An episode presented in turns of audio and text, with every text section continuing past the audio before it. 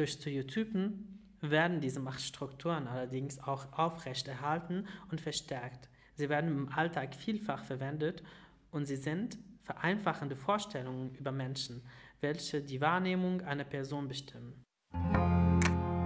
Hallo und herzlich willkommen zu unserem Podcast Generation Klima. Die heutige Podcast-Folge ist Teil einer ganzen Podcast-Reihe der Bund Jugend.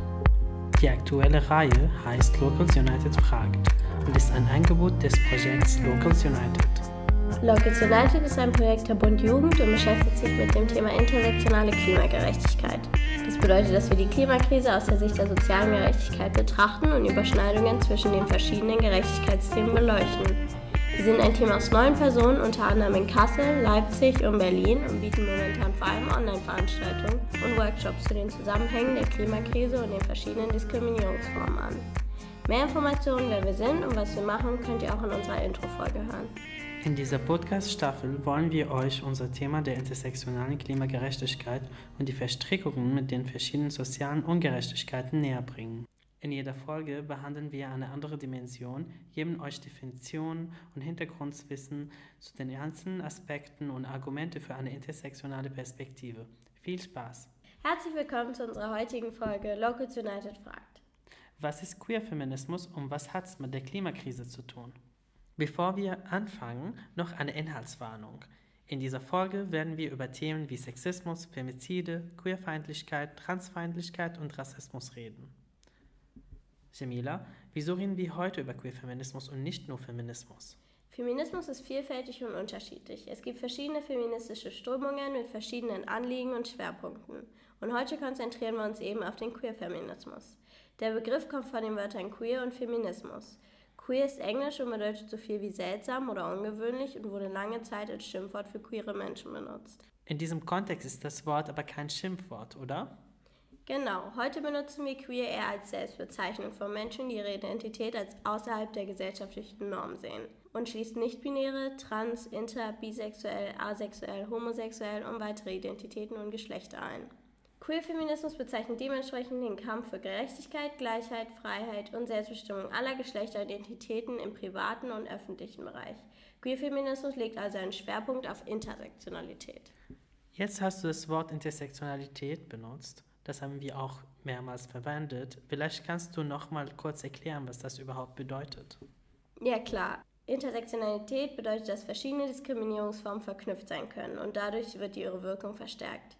Die Notwendigkeit intersektionaler Sichtweisen auf Feminismus kommt aus der Tatsache, dass bestimmte Feminismen BIPOC und oder Trans und Non-Binary Menschen ausschließen. Sojourner Truth, Kimberly Crenshaw und Bell Hooks haben den Weg für intersektionalen Feminismus geebnet und diesen geprägt. Und all diese Begriffe und Konzepte, die wir heute oft benutzen und die du jetzt schon erwähnt hast, bauen auf eine lange Geschichte der Unterdrückung und Geschlechterungerechtigkeit auf. Queer-Feminismus entstand in den 90er aus der dritten Welle des Feminismus und LGBTIQA-Bewegung.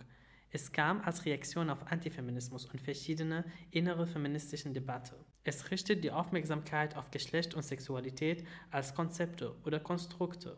Die Rollen, die daraus entstehen, sind eher Annahmen, dass es zum Beispiel nur zwei Geschlechter gibt. Und was hat das genau mit der LGBTQIA-Bewegung zu tun? Die Stonewall Riots 1969 in den USA haben die globale LGBTIQA-Bewegung und den Queer-Feminismus ebenfalls beeinflusst. Pride hatte also als Protest besonders gegen Polizeigewalt angefangen und wurde dank BIPOC-Farm-Aktivistinnen wie Marsha P. Johnson und Sylvia Rivera initiiert. Heute dient ihr Aktivismus als Inspiration für LGBTIQA-AktivistInnen weltweit. Was auch noch wichtig zu erwähnen ist, ist die Verbindung zwischen Kolonialismus und Queerfeindlichkeit. Das Gender Binary, also das Konstrukt, dass es nur zwei Geschlechter gibt und die damit verbundenen Rollen und Zuschreibungen, sind durch die Länder des globalen Nordens und den Kolonialismus eingeführt und gefestigt worden. Dies diente besonders dafür, patriarchale und weiße Machtstrukturen zu stärken. Diese Machtstrukturen hängen mit Stereotypen zusammen. Also durch Stereotypen werden diese Machtstrukturen auch aufrechterhalten und verstärkt. Sie werden im Alltag vielfach verwendet, also die Stereotypen, und sind vereinfachende Vorstellungen über die Menschen und deren Wahrnehmung. Stereotype sind damit ein Instrument zur Herstellung von gesellschaftlichen Normen und Werten und lassen sich in einem weiten Sinne als eine politische Praxis der Kategorisierung und Bewertung von Menschen und Verhältnissen verstehen. Und wie können sie bezogen aufs Geschlecht negativ sein? Geschlechterstereotypen beschreiben die Eigenschaften, Fähigkeiten, Verhaltensweisen und das Aussehen, die wir von Personen erwarten, weil wir sie als Frau oder Mann wahrnehmen, also die Gender Binary eben. Sie verallgemeinern Menschen und können in verschiedenen Lebensbereichen wie der Arbeitswelt, der Gesundheitsversorgung oder der Privatsleben negative Konsequenzen für Betroffene und Organisationen haben. Sie sind nicht nur deskriptiv, sprich sie äh, beschreiben nicht nur, wie Männer und Frauen angeblich sind, sie sind auch preskriptiv. Sie schreiben vor, wie Männer und Frauen sein sollen. Geschlechterstereotypen werden binär, heterosexuell, gegengeschlechtlich konstruiert, enthalten auch hierarchische Wertungen und sind oft ganz explizit sexualisiert. Damit aktivieren Stereotype nicht nur homophobe Haltungen, sondern auch rassistische oder ableistische oder antisemitische und oder antimuslimische sogar Vorurteile. Von einer anderen Art von Gewalt sind ja auch Interpersonen betroffen. Wenn ihre Genitalien bei der Geburt nicht eindeutig in männlich oder weiblich eingeteilt werden können, dann werden sie oft als Babys verstümmelt. Selbst Menschen, die sich nicht in der LGBTQIA-Plus-Community wiederfinden, haben durch dieses Geschlechtersystem nicht unbedingt Vorteile. Geschlechterrollen sind wie Schubladen, die uns an allen Seiten verhindern, uns frei entfalten zu können. Genau. Und etwas, was jeder selbst machen kann, ist sich bewusst zu machen und zu reflektieren, dass Geschlechterstereotypen uns manchmal auch unterschwellig beeinflussen. In Deutschland sind auch heute die Sprache, Bürokratie und Behördengänge ein großes Problem. Wir leben in einer Gesellschaft, in der alles gegendert ist, was bedeutet, dass wir damit bestimmte Geschlechter ansprechen und sichtbar machen, und zwar entweder das weibliche oder das männliche.